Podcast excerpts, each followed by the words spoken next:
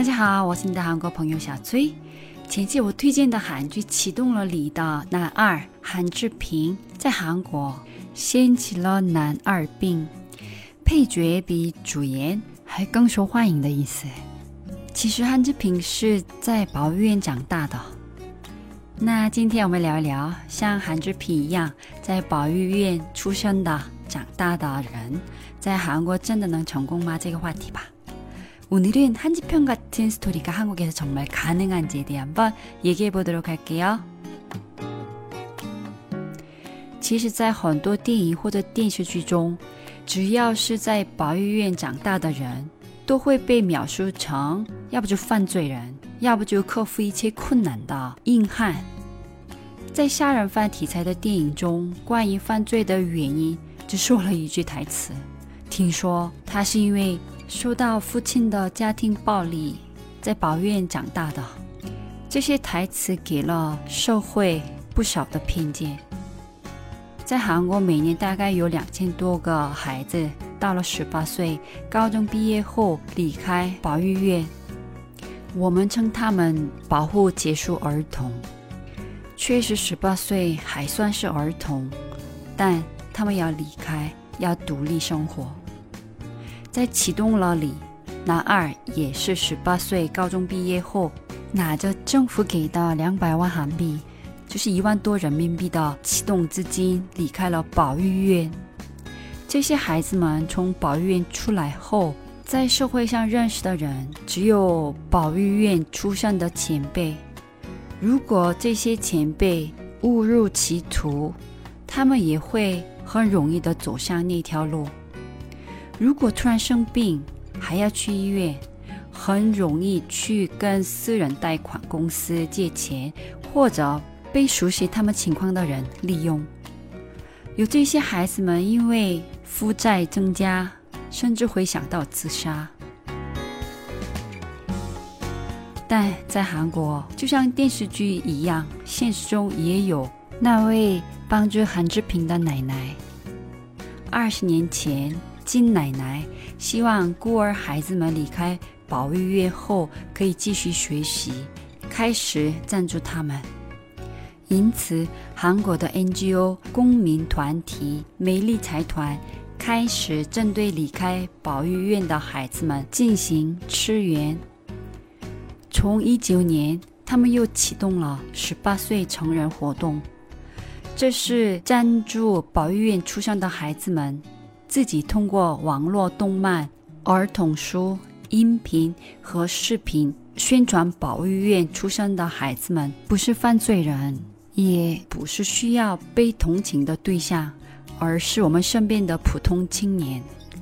除了改变社会对他们的偏见以外，通过活动募集到的捐款将支援保护结束儿童，能够稳定的自立于社会。现在韩国政府给的启动资金也从一万多人民币增加到了平均三万多人民币。从二零二零年去年开始，在独立之后的三年时间，每个月还会赞助大约两千多人民币。韩国政府还执行了针对保育院出生孩子的居住支援政策。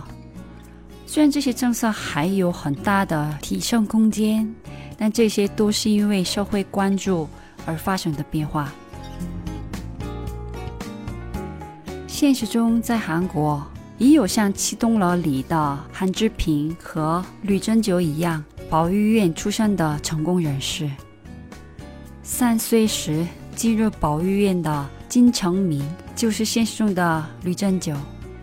他说，他上学的时候经常被打。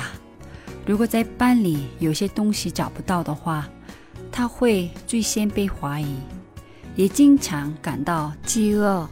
而且他说，每时每刻都很想念父母。离开保育院后，他来到了首尔，没地方睡，所以经常在天桥下、公园里过夜。但是因为他学历低，比较难找到工作。彷徨了六个月后，幸运的在餐厅里找到了工作机会。后来，他有一个梦想，想成为像他一样的人的家人。一个偶然的机会，进入了 NGO 团体工作七年后，他成为了一家雇佣孤儿的社会企业 Brothers Keeper，是一家园林绿化公司。社会企业是什么呢？这是雇佣残疾人、保育出生的人等社会弱势群体的企业，或者为社会做贡献的企业。金 CEO 说，帮助保育院出生儿童的方法有很多，除了参加十八岁成人活动以外，也可以参加一对一的配对赞助。如果你每个月赞助两百元人民币，政府就会追加支援同一笔钱。保育院会先替孩子们存款，在他们离开时。跟政府的启动资金三万人民币一起一次性将所有存款给他们。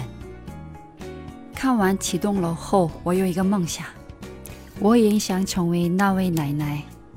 去韩国时，我也会申请一对一配对赞助，也会参加十八岁成人活动，也会通过我自己的方式去支援这些孩子。我想为全世界的韩志平加油。那今天的节目到这里了，들어주셔서감사합니다그럼안녕히계세요